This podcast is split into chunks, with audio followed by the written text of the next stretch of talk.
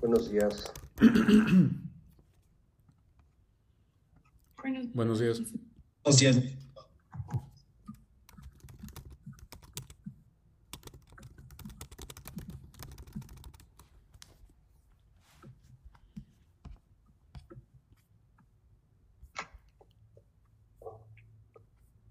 Amaya Cervera Luis.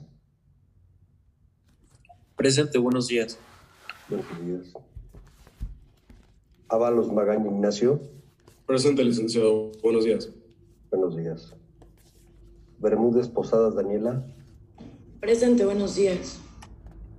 Buenos días. Cabello Hernández Montserrat. Presente, buenos días. Buenos días. Camacho Moreno Ariel.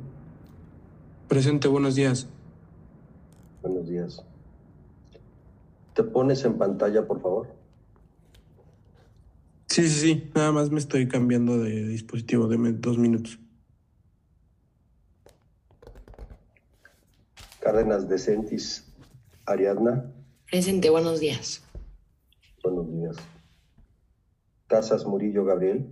Presente, buenos días. Buenos días. Confialoneri Wallace Carlo.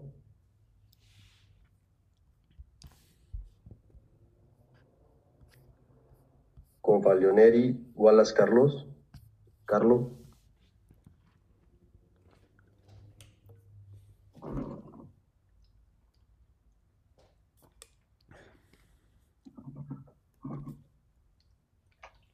González Hernández Julián.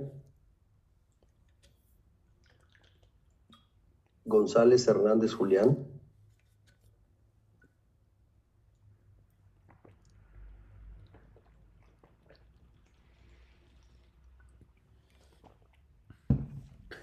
Elú Héctor.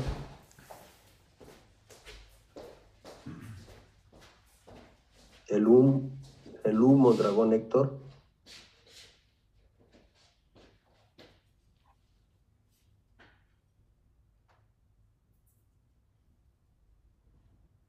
Hernández Gómez Sharon. Presente, buenos días. Buenos días. Hernández Rivera Jimena. Presente, buenos días. Buenos días.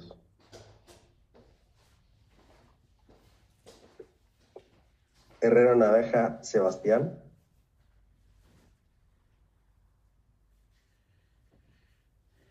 Herrera Naveja Sebastián.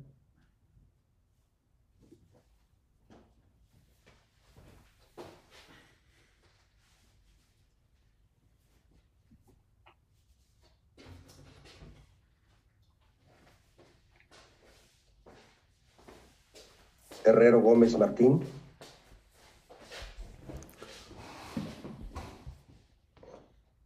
Herrero Gómez Martín. Martín Herrero está en Bosque Real, no está en este grupo. Gracias. Landero Diego Natalia. Presente, buenos días. Buenos días. Lima López Margarita.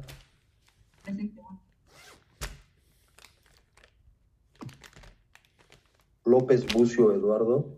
Presente, buenos días. Buenos días. López López Sofía. Presente, buenos días. Buenos días. Matuc Torres Charbel. Presente, buenos días. Buenos días. Mancera Rosas Juan Mauricio. Presente, buenos días, licenciado. Buenos días. Mendoza Pérez Pamela. Presente, buenos días. Buenos días. Morena Bejar Manrique Ingrid.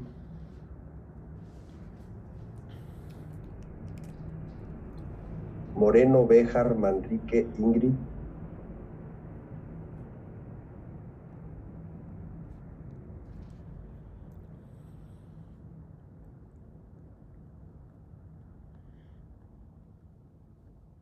Ochoa Oscos Gonzalo. Aquí, buen día. Buen día. Ortiz Monasterio Rodríguez Gonzalo. Presente, buenos días. Buenos días. Palafox Barrón Luis. Buenos días, buenos días, presente. Buenos días. Pérez Núñez Montserrat. Presente, buenos días. Buenos días. Plasencia Ortiz Raúl. Presente, buenos días. Buenos días. Ramírez Andrade Miguel. Presente, licenciado. Buenos días. Buenos días. Robles Saldaña Grecia. Buenos días, presente. Buenos días. Rodríguez Barroso Emiliano. Presente, buenos días. Buenos días. Salido Brito Mol María José. Presente, buenos días. Buenos días. Sánchez Blancas Mariana. Presente, licenciado. Buenos días. Buenos días. Soriano Duarte Rafael Alberto. Presente, licenciado. Buenos días. Buenos días. Valeriano Godínez José Carlos. Presente, buenos días. Buenos días. Vargas Jiménez Alejandra. Vargas Jiménez Alejandra.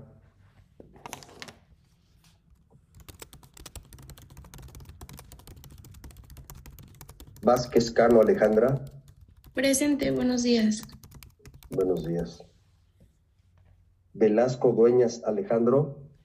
Presente, buenos días. Buenos días. Padilla Saldaña Juan.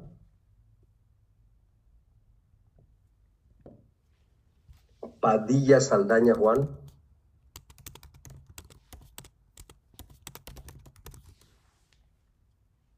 Es alguien que no estaba en la lista y, y se agregó la clase pasada, no sé.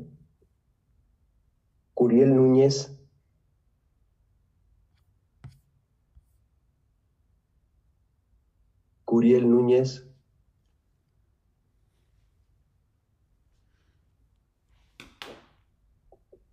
¿Qué pasó, Carlos? Licenciado, perdón, es que cuando pasó mi nombre estaba teniendo problemas con mi internet. De hecho, me estoy intentando conectar desde mi computadora. Ok, gracias.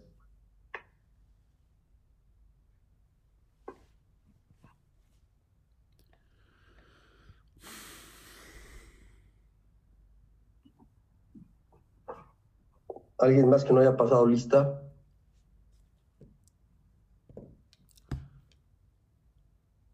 Ah, disculpe, licenciado. Me acaba de hablar Juan Padilla para decirme que está intentando conectarse a su cuenta de Zoom. Ok.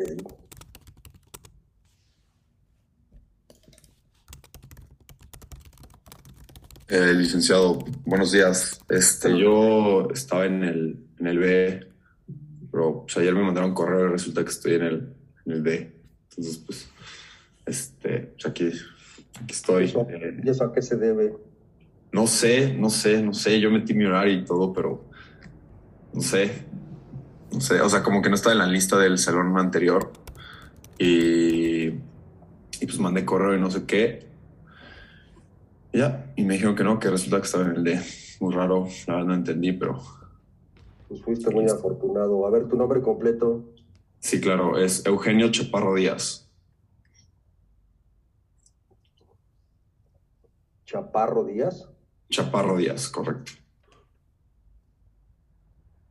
Ok. Yo también, licenciado, ya me pude conectar. ¿Quién? El U Mondragón. El U. Presente. El U.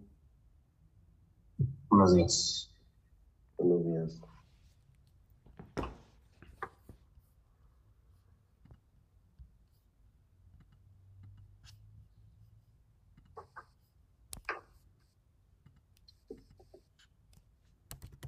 Amaya Cervera Luis, Sí. dame un número, por favor.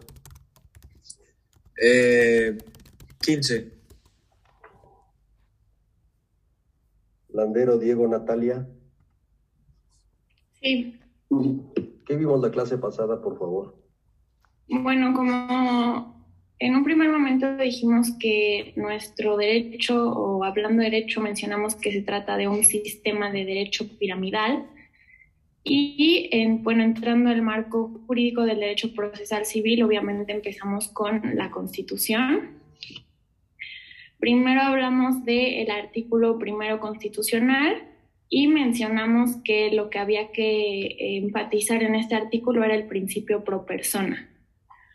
En este caso, el principio pro persona, pues, eh, va a proteger a la persona respecto al poder del Estado, pero sin embargo no es de oficio, entonces para ejercitarlo hay que pedir, hay que pedirlo, hay que solicitar la aplicación del principio y mencionamos cuatro, cuatro, elementos que, cuatro elementos necesarios para ejercitar este principio. El primero es solicitar la aplicación del principio, después señalar el derecho fundamental cuya maximización se pretende, eh, indicar la interpretación más favorable y también hay que indicar los motivos de la preferencia. Este principio va a aplicar cuando hay dos normas contradictorias, entonces se va a aplicar la norma más favorable, la que tenga mayor beneficio para la persona. De esto se trata este principio.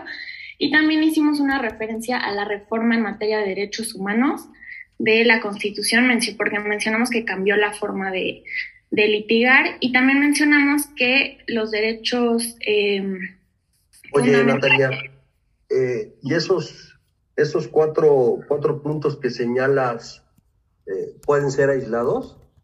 No, tienen que, no, no, tienen que estar los cuatro puntos para poder ejercitar este principio. No puede faltar. O sea, son concurrentes, no puede faltar alguno de ellos. Sí, no, no puede faltar ninguno. ¿Me das un número, por favor? Eh, 23.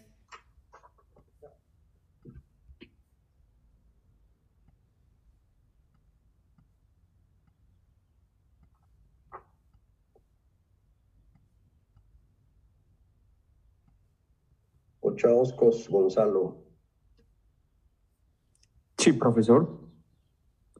La verdad es que yo no repasé la clase.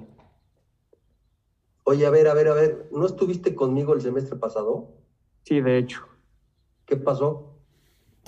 Este, pues no sé. O sea, ¿qué pasó con que no repasé? Pues una disculpa. Eso sí fue una falta de mi parte. No, no, a ver, pero, pero ¿reprobaste? Sí,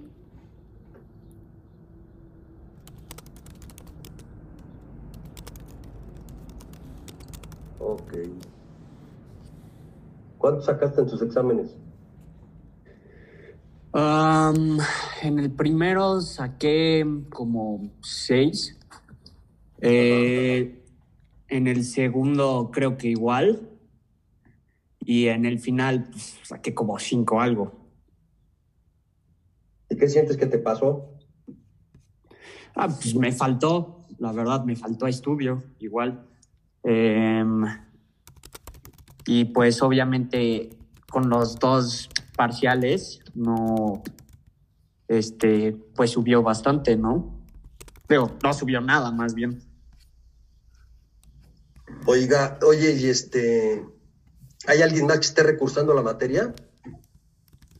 Que yo sepa de, de mi generación, no, al menos. No, me refiero al grupo. No, al parecer. Ok. Permítanme tantito.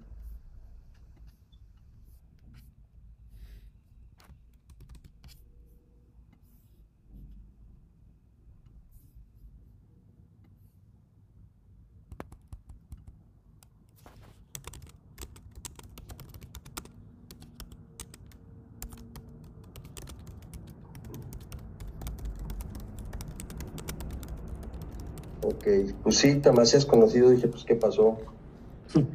Bueno, pero de hecho, este, aunque no estudié, me acuerdo que sí este, estuvimos viendo principios constitucionales relacionados con el este, proceso. No, no sé si continuamos después del 14 con 8, pero pues la verdad no le podría explicar bien yo.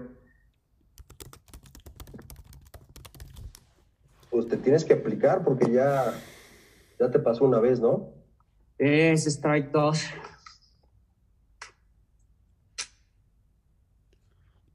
Fíjate que yo traía en mente que habían reprobado más niñas. Pero bueno, no, de hecho, a las niñas les fue muy bien. Muy, muy bien. No, pero hubo dos, no, hubo dos que no, ¿eh? Dame un número, por favor. Ok. Um, 14. Herrero Gómez Martín. Él está en Ciudad UP. Artis, ajá, es el que está en Bosque Real. Déjame borrarlo. Herrero Gómez dicen, ¿verdad? Sí, él ya no está aquí. Otro número, por favor. 16.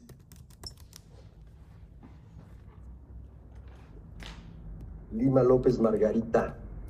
Yo. ¿Qué más vimos? Bueno, después de lo que estaba comentando mi compañera, vimos que según la Suprema Corte, eh, los derechos fundamentales le corresponden tanto a las personas físicas como a las personas morales y debemos de atender a su naturaleza para ver cuáles son los derechos fundamentales que les asisten. Luego, cuando después del artículo primero vimos el artículo octavo que contiene el derecho de petición y establecimos que para que la persona pueda ejercer este derecho de petición es obligación del, del peticionario, de la persona que solicita algo, que formule esta petición por escrito de forma respetuosa y de forma eh, pacífica y direccione bien su petición y la firme. Y luego es obligación de la autoridad eh, emitir un acuerdo escrito en donde le dé respuesta a esta solicitud en un breve término y vimos que la jurisprudencia dice que este breve término es de cuatro meses y eh, podemos o esperar la respuesta de la autoridad o acelerarla. Y cuando pasan los cuatro meses, eh, si no tenemos respuesta de la autoridad, eh, lo que sigue es un amparo directo ante un juez de distrito porque se nos ha violentado nuestro derecho de petición.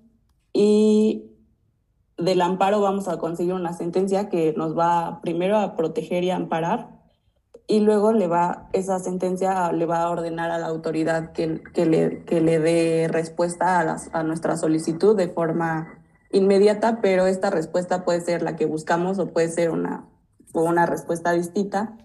Y luego hablamos de que principalmente en las leyes administrativas existe la negativa ficta y la confirmación ficta. Y dijimos que la negativa ficta es que cuando eh, nosotros, bueno, ante una solicitud, eh, debemos esperar cierto plazo que a veces contiene la ley. Por ejemplo, pusimos el ejemplo de una ley fiscal. No, bueno, un artículo de la ley fiscal. Y cuando pasa el plazo que establece la ley y no tenemos respuesta de la autoridad, cuando se trata de la negativa ficta, eh, se asume o más bien el solicitante puede asumir que si no hay respuesta de la autoridad, eh, la respuesta es en sentido negativo y tiene que promover la negativa ficta para que sepa, o más bien demanda saber el argumento de por qué la respuesta fue en sentido negativo.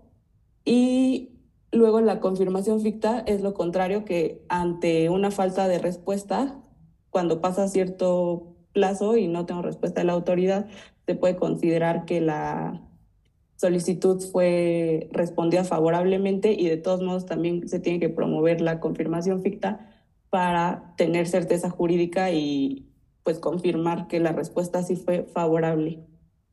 Y luego este, nos preguntamos o pusimos el ejemplo de un caso en el que eh, bueno, un ejemplo de la negativa ficta, que si estábamos dentro de un juicio y ya había pasado ese plazo y se podía asumir que la respuesta había sido en sentido negativo, eh, esta, habíamos demandado para conocer eh, los motivos del por qué nos habían dicho que no y en ese inter nos había llegado una resolución, bueno, nos había llegado la resolución y establecimos que si la respuesta de, ese, de esa solución era favorable, pues nos desistíamos del juicio y si la respuesta era negativa, teníamos que, eh, primero, para, bueno, teníamos que pedirle al juez que conoció primero que acum, acumulara el segundo juicio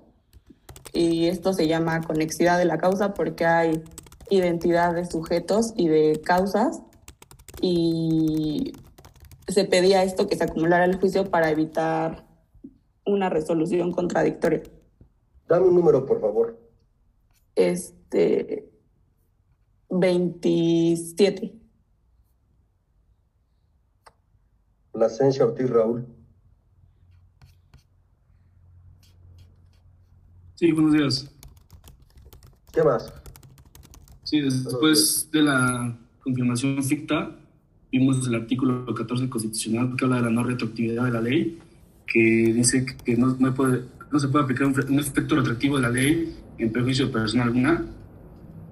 Y también pues tocamos el tema de los, de los procesos legales y las formalidades esenciales del, del procedimiento, que la autoridad tiene que seguir los parámetros de la ley. Este, este, cuando se habla de la privación o menoscabo de derechos, tenemos el derecho de audiencia para que haya un menoscabo, una privación de, de estos derechos. Este, tenemos que presentar pruebas y las pruebas se, pueden analizar y valorar por la autoridad y esta tiene que pronunciar las pruebas. Y si no mal recuerdo, terminamos la clase con el artículo 16 de la Constitución. Este, a ver, nada más, en relación a lo que está, nada más en relación a lo que estás comentando. Si es tema de molestia, si es tema de molestia, estamos hablando del 16. Y si estamos hablando de tema de menoscabo, es el 14 constitucional. Adelante. Sí, justo el artículo 16 es, habla de los, de los actos de molestia y habla de, los, de las formalidades que tienen que ser para que los actos de molestia se presenten, que tiene que ser mediante, que tiene que ser escrito y la, ante una autoridad facultada para emitir un, este tipo de actos. Y tiene que estar este, fundamentado y motivado y que son las razones que toma la autoridad para emitir un acto, este acto de molestia. Y pues debe haber una adecuación entre el fundamento y el motivo. Este, y pues dijimos que, las, que es necesario que esté escrito y que esté presentado ante una autoridad facultada y que tiene que estar fundado y motivado. Ya hablamos y, del 17. Este, del 17 dijimos que es el derecho de administración de justicia, bueno, que tiene que ver con el derecho de administración de justicia y que tiene que ser de manera pronta, completa, gratuita e imparcial.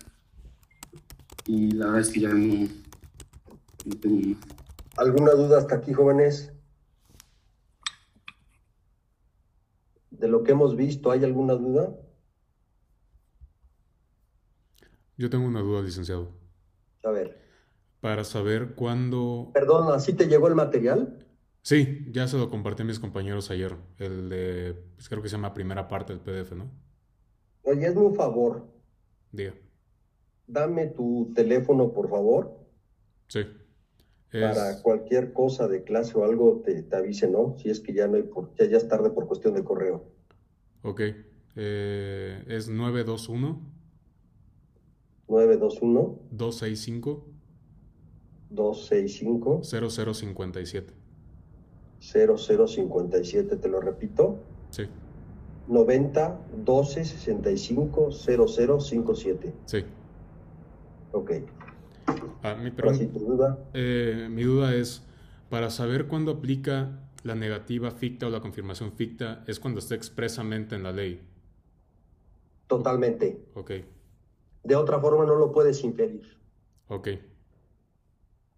Tendría que estar totalmente expresa en la ley que exista la figura de la negativa ficta o de la confirmación ficta. Si no es así, forzosamente la autoridad te tiene que contestar, debe haber una resolución expresa. Y si no la hay y a ti te urge, pues estarías promoviendo o considerando el octavo constitucional para promover tu demanda de amparo indirecto para que un juez federal obliga a la autoridad a dar la respuesta que no ha dado en términos de ley. Ok, perfecto. Muchas gracias. De nada. ¿Alguna otra duda? Yo tengo una duda. A ver, Margarita. Cuando hablamos de que para obtener una sentencia favorable el medio de defensa debe ser procedente y fundado, ¿podría repetirme, volverme a explicar qué entendemos por fundado? Sí, a ver. Quien tiene que fundar y motivar son siempre las autoridades, ¿de acuerdo? Pero cuando nos estamos refiriendo a la parte actora o a la parte que se encuentra inmersa en un juicio, tú necesitas para ganar, para obtener una sentencia favorable, que tu medio de defensa sea procedente, en primer término, es lo primero que se analiza, y después que sea fundado. Y que sea fundado es que sí esté en ley determinada y la otra que esté por, soportado y acreditado en autos. ¿De acuerdo? Sí, gracias. Y la combinación perfecta para ganar es esa, que al final de la sentencia, en los resolutivos de la sentencia, te señalen que el medio de defensa fue procedente, pero infundado. ¿Qué pasó, Palafox? Los principios que platicamos la clase pasada de exhaustividad y congruencia están ubicados solamente en el artículo 16 o sí. o es general. Sí. ok. Bueno, en su, eh, lo debes de identificar de mejor manera en el 16. Pero si tú te vas al 17 constitucional, que es el acceso a la justicia, te habla que esa justicia tiene que ser completa. ¿Sí? Si yo manejo seis agravios y solamente me analizan cinco, esa justicia no fue completa. Y si me voy al 16, esa justicia no fue exhaustiva. ¿De acuerdo? Si hablamos de congruencia, si hablamos de congruencia va de la mano de la causa de pedir, la causa petendi. Si yo te doy naranjas, me resuelves conforme a naranjas. No me puedes dar papayas. Pero esa congruencia va de la mano del motivo y aparte de la exhaustividad. O sea, tienes que analizar todos los agravios o tienes que analizar todos los conceptos de violación e impugnación que se hicieron valer en el medio de defensa. Y de la mano, todas y cada una de las pruebas con las que pretendes acreditar tus pretensiones o tus excepciones y defensas, depende del lado donde estés. Ya, gracias. ¿Algo más?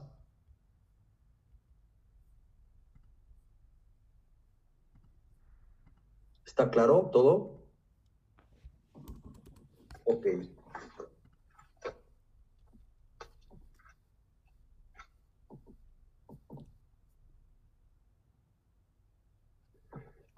En el material que les compartieron, ¿quién más en favor de leer la primer tesis que es petición derecho de? Yo la leo. A ver. Petición derecho de. La tesis jurisprudencial número 767 del apéndice de 1965 al Seminario Judicial de la Federación expresa. Atento a lo dispuesto en el artículo octavo de la Constitución, que ordena que a toda petición debe recaer el acuerdo respectivo, es indudable que si pasan más de cuatro meses desde que una persona presenta un ocurso, ocurso y ningún acuerdo recae a él, se viola la garantía que consagra el citado artículo constitucional. De los términos de esta tesis no se desprende que deban pasar más de cuatro meses sin contestación a una petición, para que se considere transgredido el artículo octavo de la Constitución Federal. Y sobre la observancia del, del, derecho de petición, debe estarse siempre a los términos en que está concebido el repetido precepto. Ahí tienen el octavo constitucional que te dice que tiene que haber una respuesta en un breve término, pero no establece qué sucede con la jurisprudencia. Ya sabemos las clases de jurisprudencia que existen. Unas son interpretativas, es qué quiso decir el legislador, y otras son integradoras, tratando de cubrir los espacios o lagunas que deja la ley. ¿Estamos claros? Y esta es una jurisprudencia, y es viejísima, pero sigue vigente y sigue estando presente. Hay otras relativas al tema de petición que va de la mano con lo que tú estás pidiendo. Oye, es tan fácil, tan sencillo lo que, está, lo que, estoy, lo que yo te estoy pidiendo, que tú como autoridad estás obligada a ser mucho más expedita y te recorta, te recorta ese plazo de los cuatro meses. Pero bueno, el término general son cuatro meses.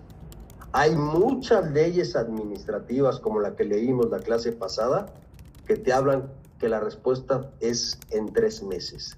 La siguiente, quien me hace favor de leerla, por favor, ¿qué es la diferencia entre el octavo constitucional y el 17 constitucional? Si quiere, yo la puedo leer. A ver. Negativa ficta y derecho de petición. Son instituciones diferentes.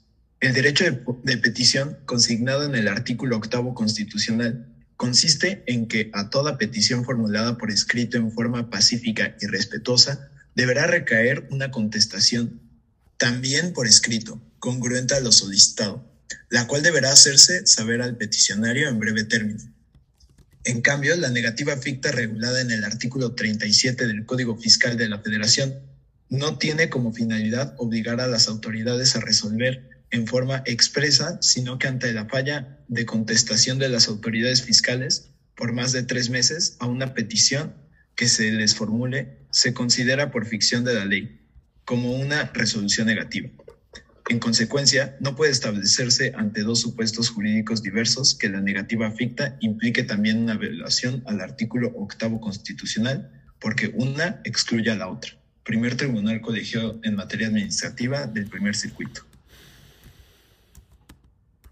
La que sigue, por favor. Personas morales titulares. ¿Quién hace favor de leerla? Yo la leo. Personas morales titulares de derechos humanos. Personas morales o jurídicas son titulares de los derechos previstos en la Convención Americana sobre Derechos Humanos en la medida en que resulten conforme con su naturaleza y fines.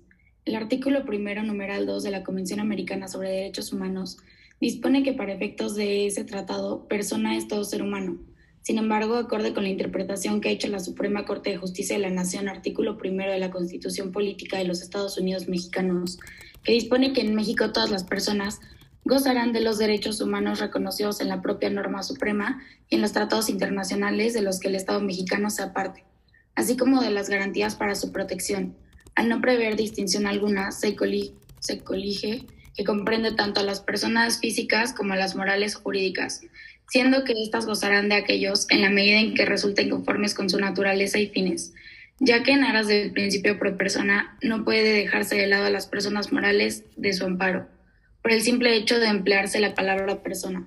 Además, la Corte Interamericana de Derechos Humanos determinó que el individuo puede invocar violación a sus derechos protegidos por la Convención, incluso cuando aquella derivada a su vez de la afectación de personas morales. En consecuencia, toda afectación de personas, no, perdón, en consecuencia, toda vez que es de mayor entidad del criterio que sobre el tema ha sustentado la jurisprudencia nacional, frente al Tribunal Interamericano debe reconocerse la titularidad de los derechos humanos previstos en el Pacto de San José a las personas jurídicas, para estar en armonía con el principio de progresividad, lo contrario podría constituir una regresión, desconociendo incluso el espíritu que soporta la reforma constitucional en materia de derechos humanos publicada en el Diario Oficial de la Federación el 10 de junio del 2011. Octavo Tribunal Colegiado de Circuito del Centro Auxiliar de la Primera Región, con residencia en Naucalpan de Juárez, Estado de México. ¿Continúo? La que sigue, por favor. Alguien que le ayude a la compañera. Yo le ayudo termino de leer esa, esa parte. No. ¿Ya la otra? Sí, de acceso a la impartición de justicia y derechos de petición. Ok. Dice, acceso a la impartición de justicia y derecho de petición, su regulación en los artículos 8 y 17 de la Constitución General de la República. La garantía consagrada en el artículo 8 constitucional se refiere de manera general al derecho que tienen los gobernados de recibir una respuesta de cualquier autoridad a una petición que formulen por escrito de manera pacífica y respetuosa. Por su parte, el segundo párrafo del artículo 17 constitucional establece específicamente la garantía de acceso a la impartición de justicia, según la cual los particulares deben observar los requisitos, formas y procedimientos que establezcan las leyes, para de esa manera obtener un pronunciamiento de la autoridad jurisdiccional que resuelva sobre las pretensiones planteadas.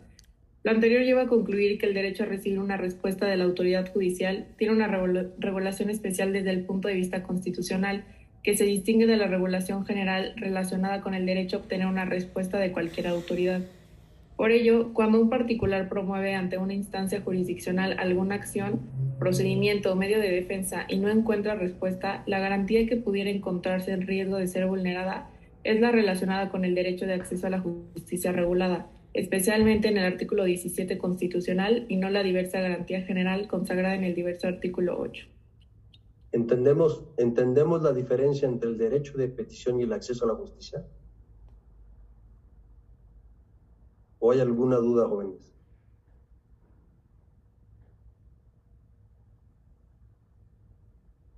¿No hay dudas? Bueno, hasta ahí nos quedamos con el material porque vamos a ver otros temas y ahí vienen otras tesis que nos interesan. Ya hablamos o ya comentamos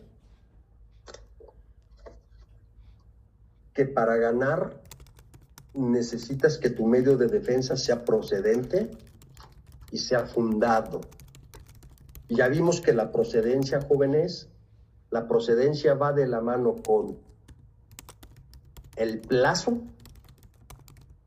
que lo hagas en el tiempo que establece la ley y que estemos hablando de la vía correcta. Y cuando hablamos de plazo va de la mano con el tema de oportunidad.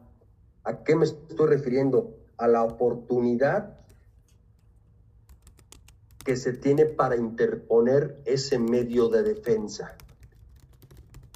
Y esa oportunidad estriba entre los días, entre el plazo que tú tienes para impugnar una y dos, los días hábiles o de descanso que marque el calendario judicial.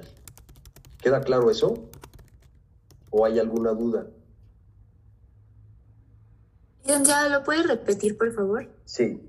Si estamos hablando de que para ganar necesitas que tu medio de defensa sea procedente y fundado, ya vimos que el tema de interponga el medio de defensa en los plazos que establezca la ley.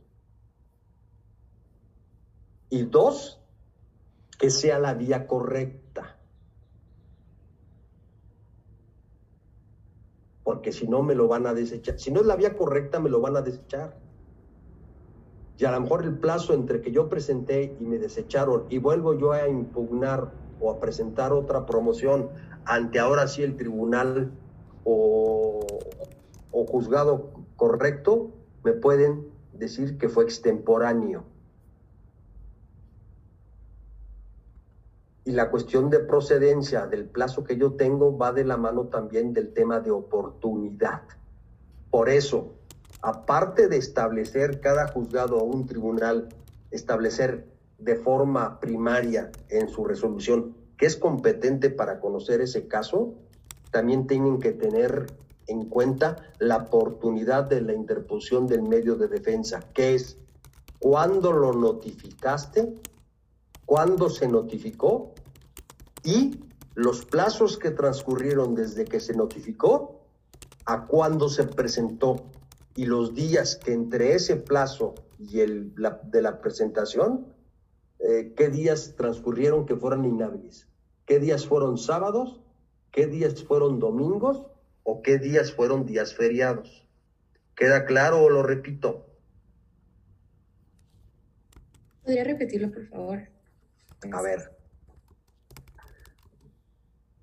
Si hablamos de procedencia, yo tengo que tener dos cuestiones en la mente para tener cuidado y no estropear el asunto. Primero, que el medio de defensa que yo vaya a interponer lo interponga en el plazo que establezca la ley. Ya vimos que en muchas ocasiones o en muchos supuestos no va a importar cuándo lo interponga yo,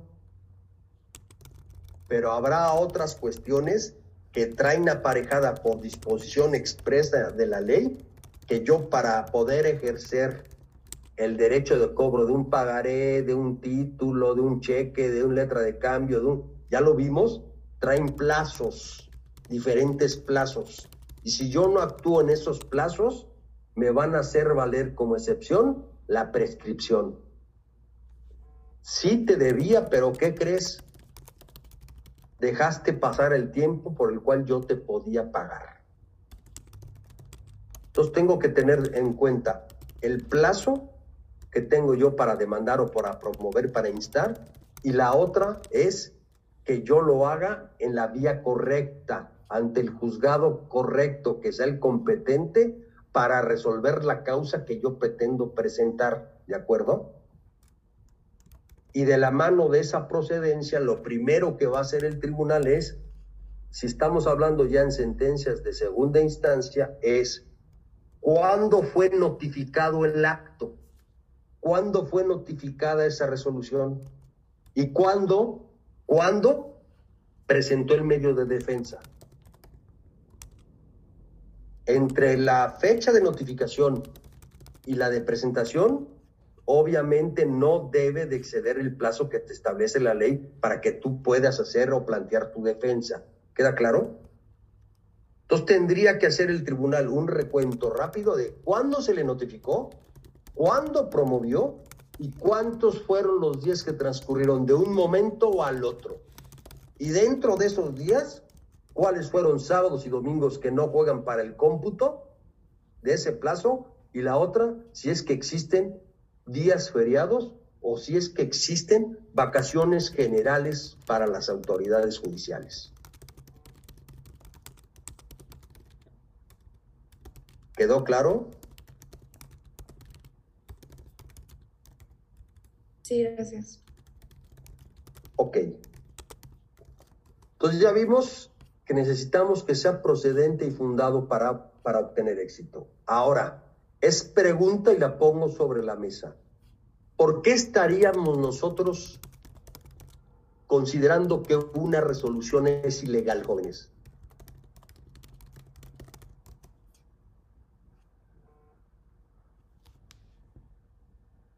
Oye, ¿por qué vas a impugnar esto? Ah, porque es ilegal. Ah, ok. Oye, ¿por qué vas a pelearte en contra de esto? Ah, pues porque es contraria a derecho. Oye, ¿por qué? Ah, porque no está pegada a la norma. La pregunta es, ¿por qué considerarías o qué supuestos tendrías que en tener en mente para establecer que una resolución es ilegal? A ver, Carlos. Porque no está debidamente fundada y... Sí. ¿Qué más?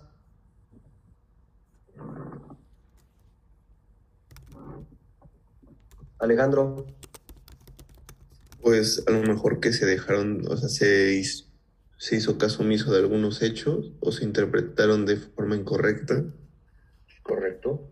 Mm, que no se hizo buen uso de la ley. Sí. Iván. Porque se están violando preceptos constitucionales. Mm, sí. Pero a ver, yo nada más quiero eh, ubicarlos en una situación. Y se los comenté en la clase pasada. El primer artículo que a nosotros nos estarían violentando en la materia que nos estamos nosotros viendo es el 81, que viene a recoger los temas constitucionales. Y así como lo hace el 81, lo hacen todas las demás materias de la misma forma. ¿De acuerdo? Entonces me violaste el 81 del Código de Procedimientos, más algunas otras disposiciones de este código, y por ende vamos a acabar en qué? En que me violentaste el primero constitucional, el 14, el 16 o el 17. ¿Queda claro, Iván? Entonces, jóvenes, cuando una resolución o acto de autoridad es ilegal, es por las, siguientes causas o supuestos. Incompetencia. Dos, omisión de los requisitos formales exigidos por la ley. Siempre que se afecte la defensa del particular y trascienda al sentido de la resolución. Y ahí tenemos que considerar lo que comentaba el compañero, inclusive la falta de fundamentación y motivación. Otro supuesto es algún vicio de procedimiento.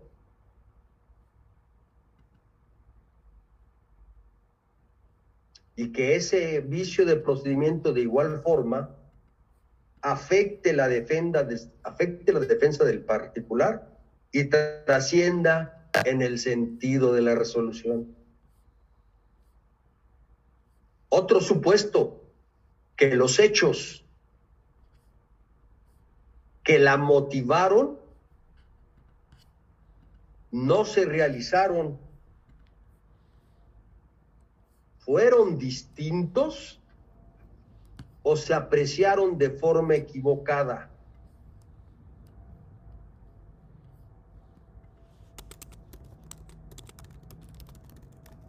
¿Me dejaste de aplicar la ley en forma de vida? ¿O me la estás aplicando en forma indebida? Y la última sería que no me hayas analizado y valorado alguna de las pruebas aportadas con lo cual se pretendía acreditar o la pretensión o la defensa. Regresando, jóvenes, si voy a impugnar, si voy a controvertir, es porque esa resolución es ilegal, pero tendríamos que conocer o diseccionar cuál es la causa o supuesto del por qué fue ilegal. Y es como tú comenzarías a formular tu agravio de defensa. ¿Alguna duda hasta aquí?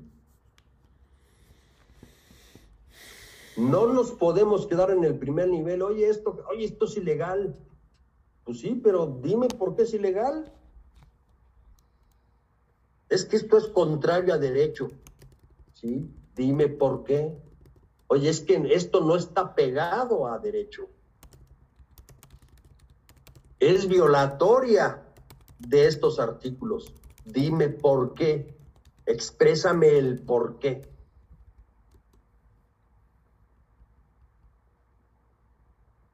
¿Queda claro hasta ahí? En, e, en esta materia en la que estamos jóvenes, tú tienes tres posibilidades para hacer valer tu pretensión o tu excepción o defensa. Primero es sentencia de primera instancia. Si no te es favorable, tendrías el recurso de apelación lo va a resolver un superior jerárquico. Lo va a resolver una sala. Y si no tienes éxito, si te confirman esa sentencia de primera instancia, vas a tener que agotar el amparo. Y sería un amparo directo y lo resolvería un tribunal colegiado. Siempre que estemos hablando, jóvenes, es regla y no hay excepción. Siempre que estemos hablando de una sentencia definitiva, estamos hablando de que tendrá que ser estudiada por un tribunal colegiado para ver si nos amparan y nos protege. Repito, tienes tres oportunidades. Claro que es mejor ir ganando en la primera y en la segunda y que ganes en la tercera. Ahora, si pierdes en la primera, pierdes en la segunda y ganas en la tercera, bienvenido. ¿Estamos claros o hay alguna duda hasta ahí? ¿Estas son tres oportunidades para qué? Son tres oportunidades, Margarita, para que tú hagas valer tu pretensión. No tienes más. Tú tienes en tu cartuchera, en tu recámara, tres disparos. Por eso yo les decía que el abogado tiene que ser desconfiado. Si tengo muchas pruebas, pues acompáñalas todas, no dejas una fuera. Si tienes varios agravios, no dejes uno fuera, mételos todos. Más vale que sobre y no que falte. ¿De acuerdo? Profesor. Sí. Con estas tres oportunidades, por así decirlo, con que una sea efectiva ya es suficiente. No. No, porque si tú ganas en la primera instancia, si tienes una sentencia de primera instancia por el juez local y tu contraparte la pela, la puede modificar. A ver, ¿cuál es el resultado? ¿Cuál es el resultado que nos podría arrojar la interposición de un recurso? Es pregunta y caso concreto.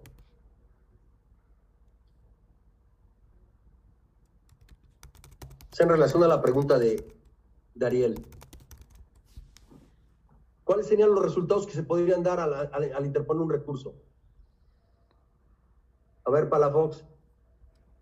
Pues podría ser que nuestra petición está pues desacreditada, por lo que los argumentos que habíamos establecido al inicio pues ya están como desligados. No, no es lo que yo estoy preguntando. Natalia. Que se puede confirmar, modificar o revocar la sentencia. Es correcto. Esos serían los tres resultados posibles ante un recurso interpuesto. Siempre que hablamos de recursos jóvenes, solamente podríamos tener esos tres resultados. Que confirmen que sería el peor escenario, porque nadie interpone un medio de defensa con la finalidad que se lo confirmen. Lo que vas a buscar es que te revoquen la sentencia, que te revoquen el acto de autoridad que lo dejen sin efectos, que desaparezca del mundo jurídico que afecta a tu esfera jurídica. Si se da el tema de modificar, ok, ganaste algo y perdiste algo y tendrías que valorar si sigues a la siguiente instancia. Y el mismo, y el mismo efecto se da en amparo, ¿eh? No me voy a meter ahorita en cuestiones de que si el juicio de amparo es un recurso o es un juicio. No. Pero el efecto del amparo es lo mismo. O te revocan, o te confirman, o te modifican. ¿Queda claro, jóvenes? Entonces, ¿con que gane una instancia basta y sobre? No. Basta solo si gano la última. Porque ya no hay más no, estaríamos en un, en un mundo jurídico interminable. Ah, pues perdiste tú, ahora el otro interpone el medio de defensa, ahora ganó el otro, ahora va el otro. No, simple y sencillamente eso se acota a tres oportunidades. ¿Que es mejor ir ganando desde un principio? Claro. Pero también tiene satisfacción que perdiste en la primera, perdiste en la segunda y en el amparo va para atrás.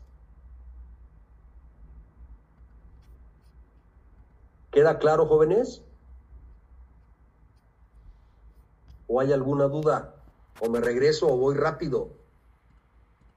No me vayan a decir al final. Perfecto, se dan amparo, ¿eh? Es que va muy rápido y es que no entiendo. a ver, Eduardo. Sí, licenciado. Esta pregunta no sé si sea muy obvia, pero si ganando eh, en la primera instancia y la contraparte no, o bueno, no usa el recurso de apelación, pues sería suficiente únicamente con ganar eh, en esa primera posibilidad, ¿no? Es totalmente correcto. es totalmente correcto. ¿Qué está pasando si la otra parte no impugna? Está técnicamente consintiendo mi sentencia. ¿De acuerdo? Esa sentencia, bueno, no mi sentencia, sí mi sentencia, esa sentencia que es definitiva, si no le impugna la contraparte, como dice Eduardo, se vuelve una sentencia firme y adquiere la naturaleza de cosa juzgada. ¿De acuerdo? Margarita. El amparo directo es, vuelve a estudiar la sentencia definitiva, o sea, la sentencia definitiva de dónde sale, del recurso de apelación o del amparo directo. La sentencia definitiva la tienes desde el desde el juez de primera instancia, desde el juez local. Esa es una sentencia ya definitiva. Tú sabrás si te es negativa, si la consientes o no. Si no la consientes, tendrías que apelar, ir al recurso de apelación. Un superior jerárquico va a resolver si lo que resolvió el juez de primera instancia está pegado o no está pegado a derecho. ¿De acuerdo? Si la confirma, tendrías que ir al amparo directo a que lo resuelva un tribunal colegiado. Y va a ser lo mismo.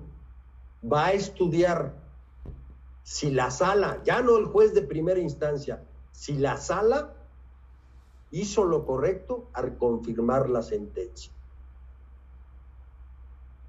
Y del amparo directo sale la sentencia firme, entonces, si no la, si no la impugna la otra parte. O ahí ya no puede impugnar nadie en, el amparo directo.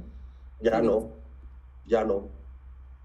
Ahí la sentencia que emite el tribunal colegiado es ya una ejecutoria y tiene que cumplirla la sala.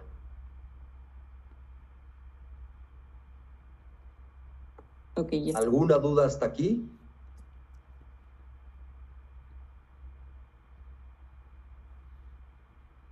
Yo tengo una duda. A ver, Natalia. Entonces, ¿quién resolvería el recurso de apelación? Lo resuelve una sala, el superior jerárquico al juez. No me gustaría meterme más en ese tema porque lo vamos a ver ya casi al final del semestre, cuando analicemos los cuatro medios de defensa ordinarios que tienes para combatir sentencias, acuerdos o autos emitidos por el juez. ¿De acuerdo? Sí, gracias. Eso no se nos debe de olvidar, que tenemos tres posibilidades para hacer valer nuestra, nuestra pretensión, nuestra defensa. Cuando estamos hablando, cuando estamos hablando de sentencia de primera instancia, de esa demanda que vamos a comenzar a estudiar, no hay un razonamiento lógico jurídico como, tal planteado en la demanda, jóvenes. Simple y sencillamente es la narrativa, los hechos y el juez te va a dar el derecho. ¿De acuerdo? Tú vas a invocar artículos tanto subjetivos como adjetivos y precedentes o tesis que supuestamente apoyen lo que tú estás presentando ante el tribunal. Pero no hay un razonamiento lógico jurídico. Ese razonamiento de un verdadero agravio, de desarrollar un argumento, lo vas a ver hasta que interpongas tú el recurso de apelación. ¿Queda claro, jóvenes? ¿O hay alguna duda hasta ahí?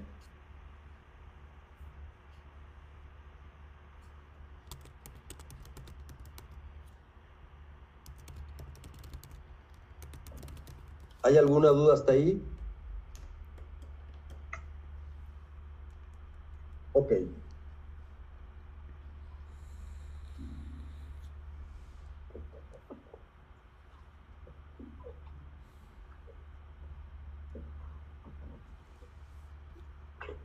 Si vamos, o ya estamos en un tema de demanda, jóvenes, si estamos ya en un tema de demanda, debemos de recordar que esto lo debieron de haber, de haber visto en teoría general del proceso, que las etapas del proceso son instrucción y juicio. Y que instrucción, esa primera parte del proceso, esa instrucción se divide a su vez en etapas, que es postulatoria, probatoria y preconclusiva.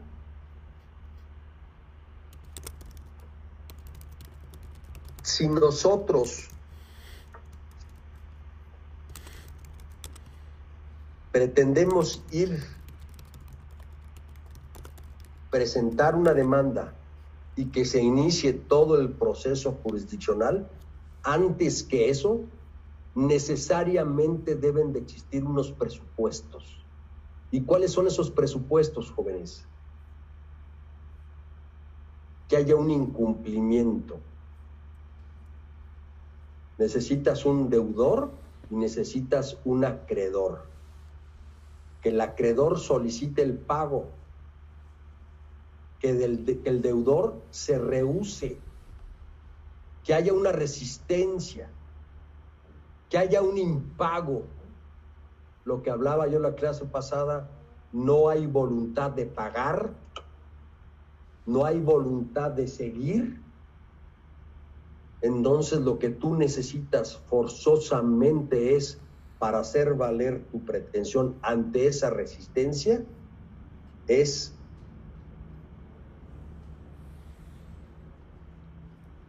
presentar o introducir esa pretensión en un juzgado para que se inicie todo el proceso jurisdiccional. ¿Qué necesita tener esa demanda, jóvenes? Esa demanda, en cuanto a estructura y contenido, nos los marca el 255 del Código de Procedimientos.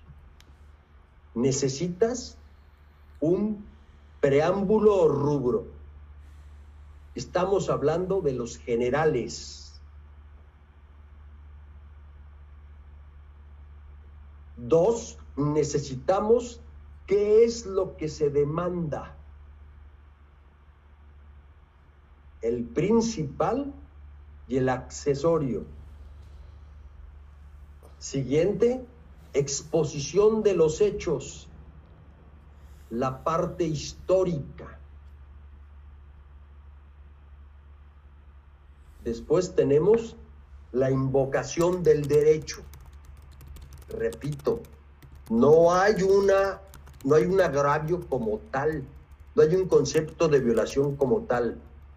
Simple y sencillamente invocas el derecho y es el por qué determinados artículos o principios jurídicos máximas, tesis o jurisprudencias apoyan la posición que está sosteniendo como actor sin olvidar que existen dos tipos de fundamentos, los sustantivos y los objetivos o procedimentales. Valor de lo demandado. Y por último, los puntos petitorios, que sería un resumen condensado de lo que se pide en la demanda. Esa sería la estructura, jóvenes, la estructura o lo que debe de contener una demanda en términos del artículo 255.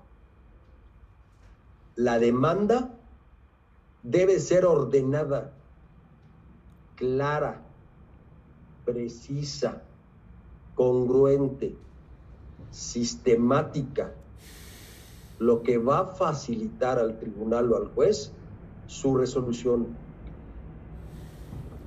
En cuanto a forma, debe ser por escrito.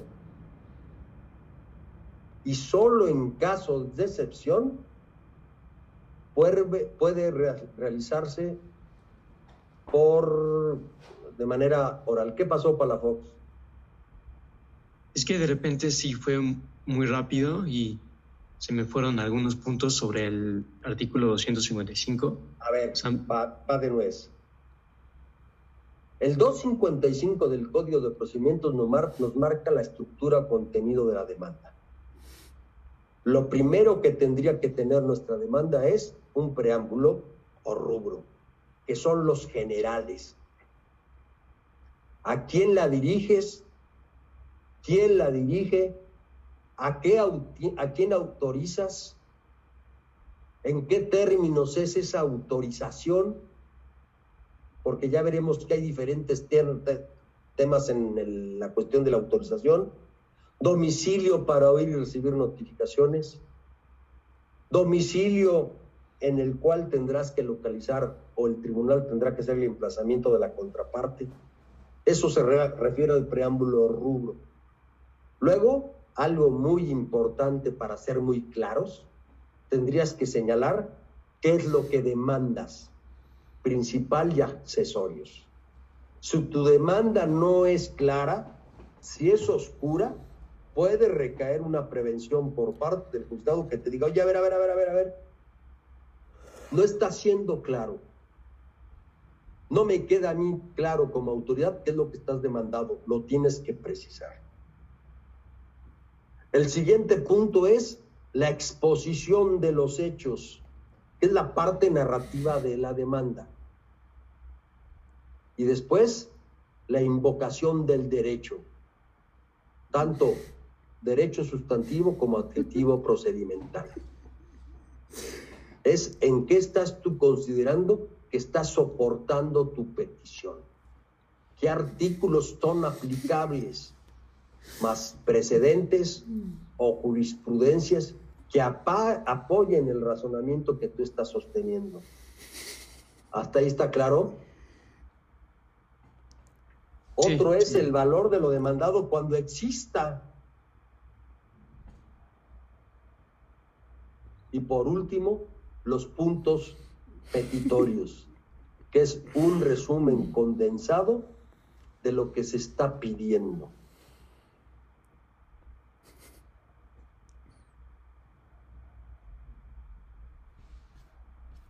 ¿Alguna duda hasta aquí, jóvenes? Yo tengo una duda nada más sobre un...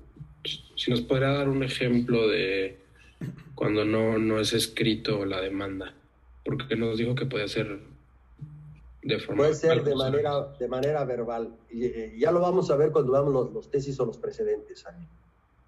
Ok.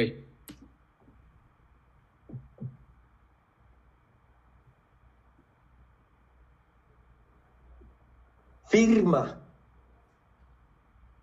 Esto de la firma es importante, jóvenes. Quien firma o, signa la demanda, si no es por su propio derecho, y lo hace a través de un postulante, debe aparecer, debe aparecer esa firma de manera autógrafa. Si el escrito inicial de demanda carece de firma autógrafa, se actualiza el supuesto de improcedencia y sobreseimiento y el resultado va a ser el desechamiento de la demanda. Por lo tanto, se tendrá esa demanda por no presentada. En pocas palabras, jóvenes, si no hay firma autógrafa en la demanda, no hay una manifestación de la voluntad, en ese caso del actor, de querer demandar algo.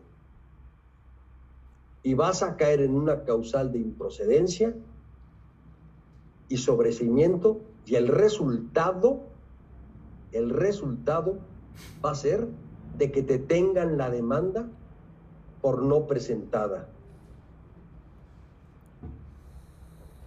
La firma autógrafa se puede entender como el rasgo o conjunto de rasgos realizados siempre de la misma manera y de mano de su propio actor con el objeto de dar autenticidad al contenido de un documento. Hay casos y se presenta mucho en la vida práctica y ya lo veremos, que te impugnen la firma. Ya veremos la diferencia entre objetar e impugnar en su momento. Pero la firma es importantísima, jóvenes. No saben cómo hay gente que varía la firma. Depende de la posición, de cómo tomes el papel, si estás parado, si estás sentado, la forma de presión, hay muchos temas donde te dicen, oye, no es tu firma.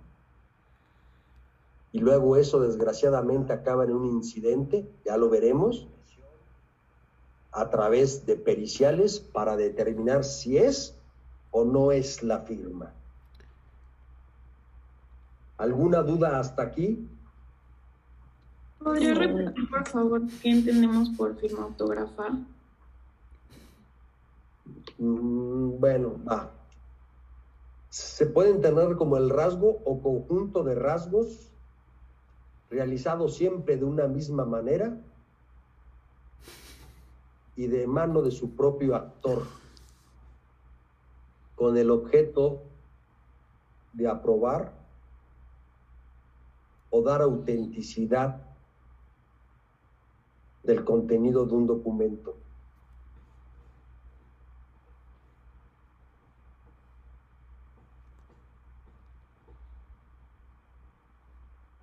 Muchas gracias. De que ese es, jóvenes, ese es, o esa es la estructura o contenido que tendría que tener nuestra demanda. Al principio prácticamente tienes que hacer un checklist del 255 para ver qué me está faltando, qué no me está faltando. ¿De acuerdo? Ahora es qué se acompaña o qué se debe de acompañar a la demanda. Si no estás firmando por propio derecho, necesitas un poder. Un poder que sea por lo menos expedido o extendido antes de la presentación de la demanda. Y debe de promover a alguien que tenga poder para pleitos y cobranzas. Hoy ya fue resuelto por la Corte a través de jurisprudencia que puede promover o puede estar alguien inmerso en un proceso judicial solamente a través de un poder para pleitos y cobranzas. Antes había la idea que si tú tenías poder para actos de dominio, para actos de administración, podías demandar. El que puede lo más, puede lo menos. Si yo puedo disponer de un bien o si yo puedo administrar un bien o bienes, pues puedo estar inmerso en un proceso jurisdiccional. Hoy las cosas no son así. Necesariamente necesitas un poder para pleitos y, y cobranzas. Dos, documento base de la acción documento base de la acción. Si tú estás en un tema de arrendamiento, rescisión de contrato, pago de no, la falta de pago de renta, necesitas el documento base de la acción, va a ser tu contrato de arrendamiento. Tres, documentos o dictámenes que acrediten el valor de la cosa litigiosa para efectos de competencia y procedimiento, repito, documentos o dictámenes que acrediten el valor de la cosa litigiosa, esto para efectos de competencia y procedimiento. Siguiente, copias legibles de la demanda y sus anexos para el respectivo traslado de ley. Ojo, esto es importante, es fundamental. Todas las pruebas tendrán que ser acompañadas desde el escrito inicial de demanda o contestación según sea el caso.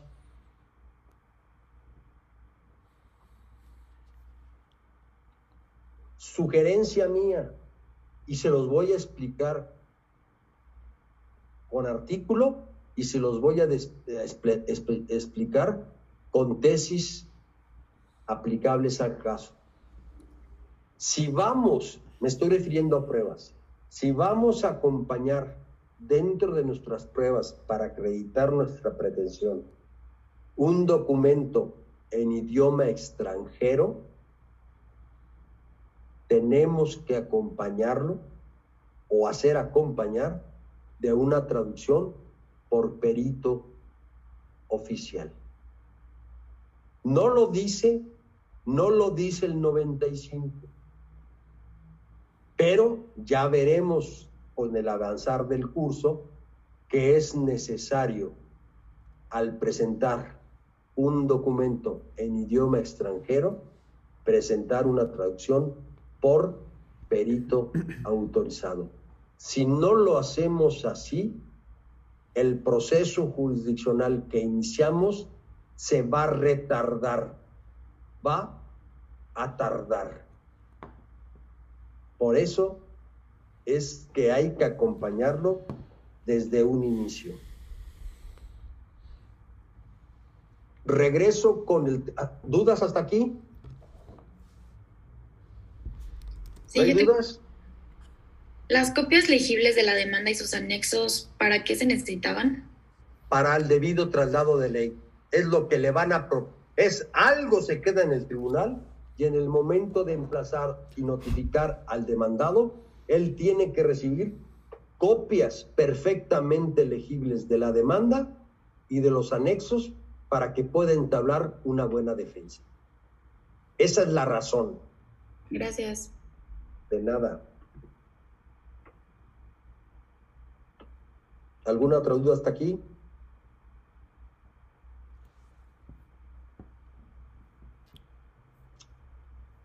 Ok. Regreso al tema de pruebas. Se, les estoy comentando. Se deben de acompañar todas las pruebas, no guardarse ninguna. Acompañarse todas las pruebas desde el escrito inicial de demanda o contestación según el caso. Por lo tanto, jóvenes, esto es importantísimo. Por lo tanto, solo serán admitidas a las partes después de presentado el escrito inicial de demanda y contestación, como documentos que, que sirvan de prueba, serán las pruebas supervenientes.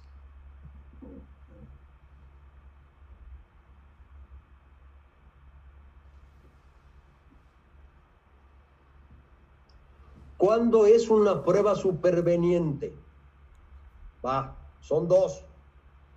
Cuando al momento de presentada la demanda o la contestación, esa prueba no existía. Se produce con posterioridad, tendrás que presentarla al tribunal y acreditar y demostrar al tribunal que esa prueba que tú estás acompañando después de iniciado el escrito de demanda y contestación, tiene la naturaleza y carácter de superveniente. Y dos, la prueba al momento de presentar la demanda o la contestación ya existía, pero tú manifiestas bajo protesta de decir verdad que no la conocías.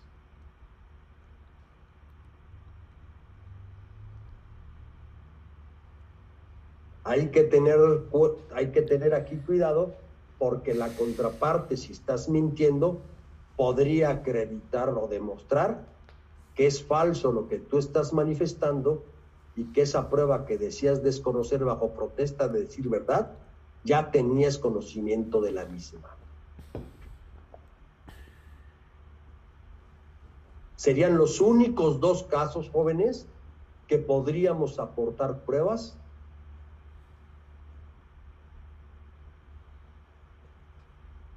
y que no están presentadas desde el escrito inicial de demanda o de contestación. ¿Quedó claro o lo repito de nueva cuenta?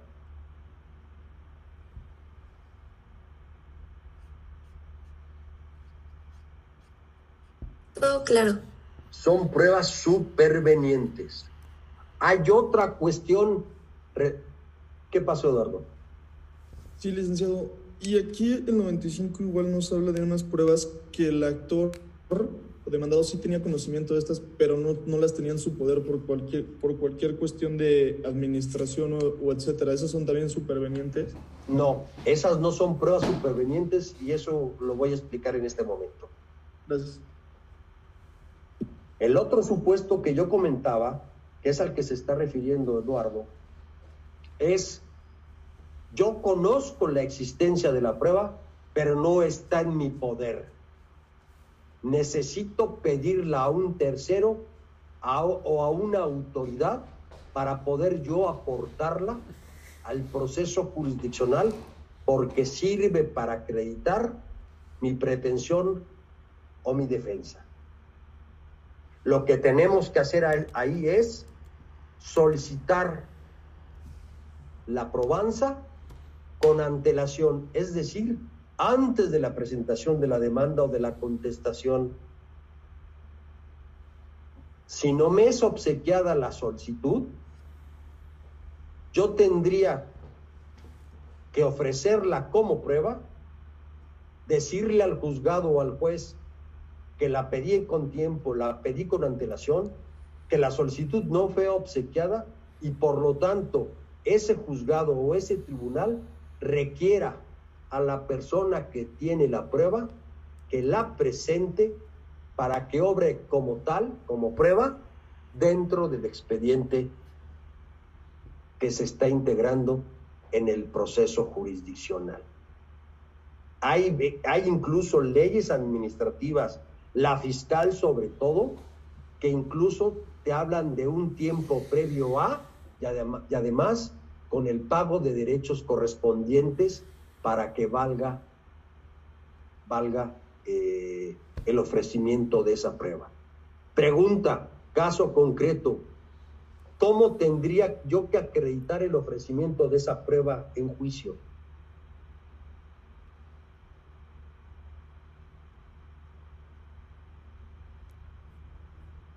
¿Cómo lo estaría yo acreditando, jóvenes? Si no tengo la prueba. ¿Qué pasó, Eduardo? Bajo protesta de decir verdad, que no se pudo conseguir en tiempo, no se tenían bajo el poder en ese momento. No. Palafox. A lo mejor presentar los documentos o la, alguna, o sea, una forma de comprobar que el, el proceso para que esa prueba llegue a estar en mi poder. ¿Y cuál pues, sería ese documento?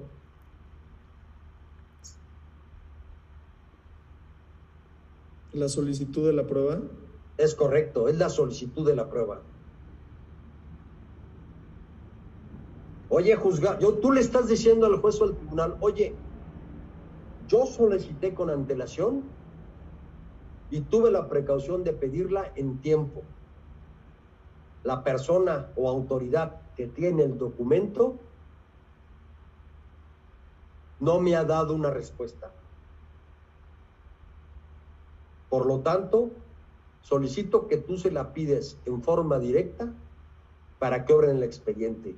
Yo lo que tendría que aportar como prueba es el acuse de la solicitud respecto de esa prueba. ¿Queda claro?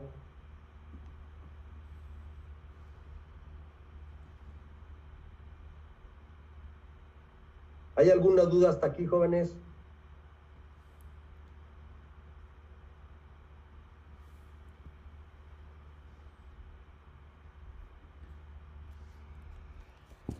Claro.